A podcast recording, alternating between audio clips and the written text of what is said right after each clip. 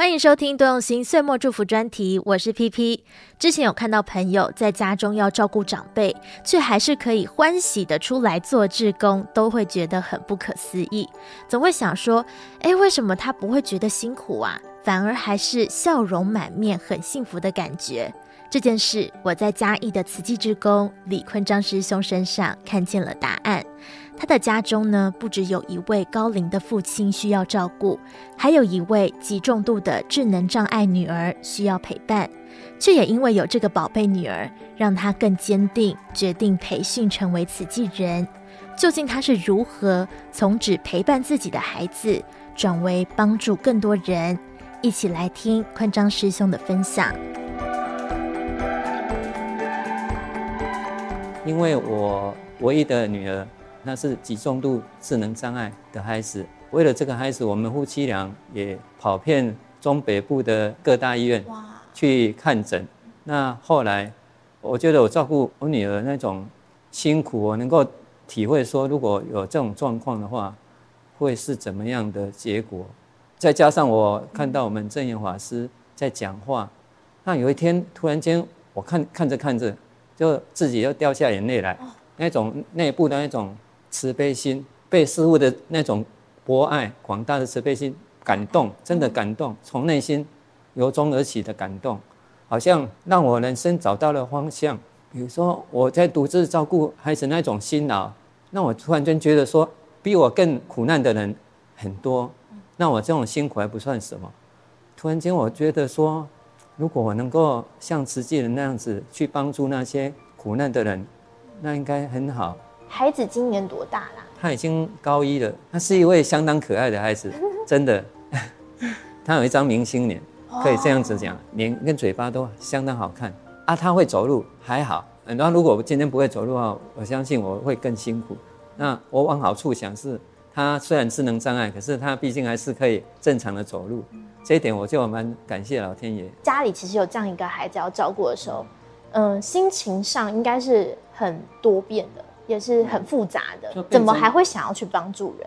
因为孩子会哭闹，我会有情绪反应，久了我们会还嘛。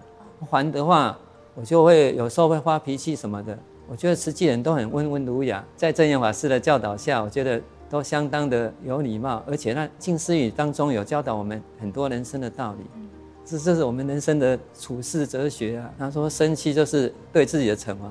指导我说要怎么样去面对逆境，不管面对什么逆境的时候，我们一定要调整自己的心态，这样子才会让自己更不会那么痛苦，更自在平常的心去面对。我刚开始走入社区志工的时候，我第一场的那个服务是社区复合式健康检查，我就是看到那些行动不便的长辈照完 X 光要下楼梯的时候，我就会主动去搀扶他的手，防止他跌倒，让我觉得说哇。原来帮助别人是一件相当快乐的事情，我以前都怎么都不会去做。这是我第一次当志工，开始引发我想要去帮助更多人。而这种处境哈，用在那个我去访视的时候，就能够以同理心去面对那些呃家里有过动的或是其他类似处境的人的身上，我会讲解给他们听，然后让自己的经验分享给他们。对对，有印象深刻的案例。对，就最近就有一个访视个案呢、啊。有一个单亲爸爸带着一个过动儿，然后那一位单亲爸爸因为照顾他的原因没有办法出去外面工作赚钱，然后导致经济发生困难，来寻求我们社福团队的那个协助。那我就一路上我也跟这位爸爸分享说，我自己的孩子也是同样的状况，极重度智能障碍，而且另有身心障碍手册，他的孩子是重度。我就跟他讲说这件事之后，他就真的比较能够释怀，因为。师兄姐跟他讲的时候，他是没有什么反应。他认为说你不懂我，对你不懂我照顾这个孩子的辛苦。那当有同样状况的人跟他讲的时候，比较能够听得进去，因为感同身受，我们处境都一样。本来是他一直想说要轻生，嗯，我就跟这位爸爸说，你要坚强活下去。当我讲这句话的时候，你知道吗？我眼泪也差一点掉下来。水桶的那个丽满师姐，她转头真的是我们两个眼睛。眼睛都泛红，包括那位爸爸，他自己也真的要掉要掉下眼泪来。唯有真正照顾到这种孩子的人，你才会真正了解照顾孩子的那种辛苦跟那种感受。他后来听到我讲这样子的话，他就比较释怀，而且他更积极说他要去参加职业训练，要学习一技之长，然后将来可以自力更生。当然，这个个案我们要后续追踪，我们要鼓励他，一定要奋发向上，要靠自己的力量，然后坚强站起来。因为你是孩子唯一的依靠，你不能倒下去。你如果倒下去的话，这个家就毁了。这个孩子怎么办？我一定会鼓励他。我们都有做到永续关怀这一块，就是长期不是短期短暂给他帮助而已，对对对，对，是要一直陪伴。对，有的时候自己有什么样子的处境，刚好。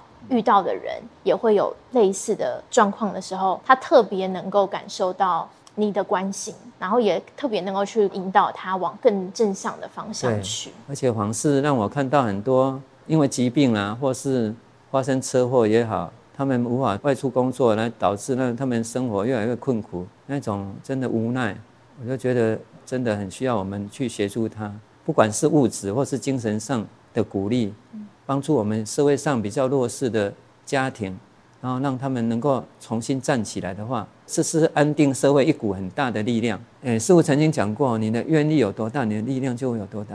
当我们产生那种很强烈的慈悲心的时候，我们的力量是很强大。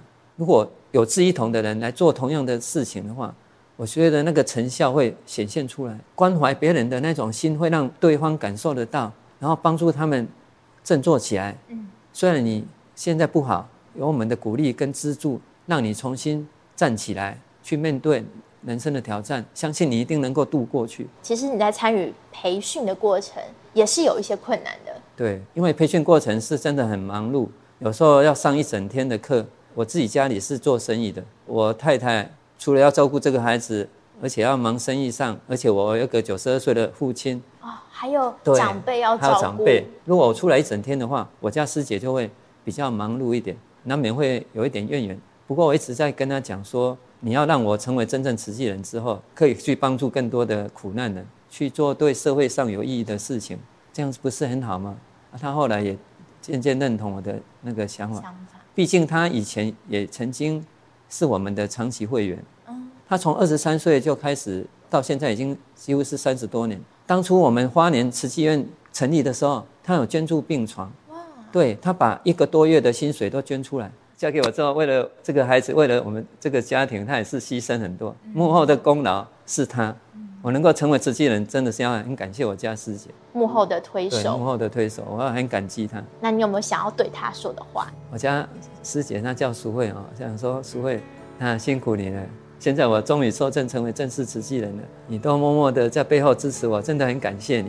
然后相信我们今后会更好，因为我我们是去帮助苦难人，去安定这个社会，让这个社会更和谐、更安定，这是很有意义的事情。谢谢你，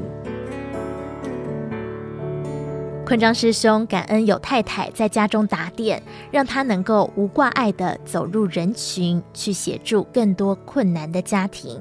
而这种善的能量改变了他急躁的性格和脾气，也在无形当中回馈到了自己的身上以及家庭当中。加入慈济之后，我觉得对我改变是我的脾气变得比较不会像以前那么急躁，脾气也会变得稍微变好一点。当然还要再加强，因为我的脾气以前有时候会发无名火，现在比较越来越不会了。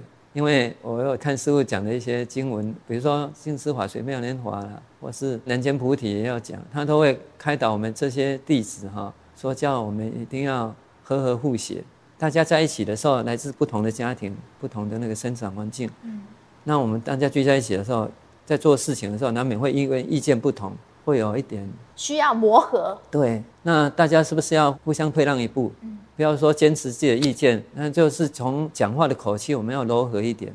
彼此都是一家人，我们意见不合没有关系，我们慢慢来，慢慢的沟通意见，啊，大家心平气和来讲话，融合大家意见，然后达到最好的共识之后，来成就一件事情。互相都体谅，互相包容，互相善解，就是让大家都可以把事情做圆满。对，不是只有在做慈济事的时候这样子，我们在日常生活中，比如说现在我在对待我的客人，我也是会以同理心。把他们当作好像是自己家人一样，我们不是用那种只是买卖的关系那这样的话，你就会随时活得更快乐、更自在。我们要时时散发我们自己的那种慈悲心，这才是真正把佛法的那种慈悲喜舍精神真正落实。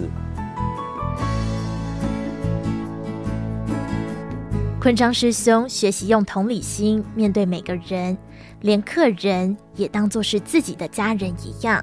因为将小爱化为大爱，他不仅转换了照顾者的心态，走入访视的家庭去关怀，也为自己的内心注入了爱的能量。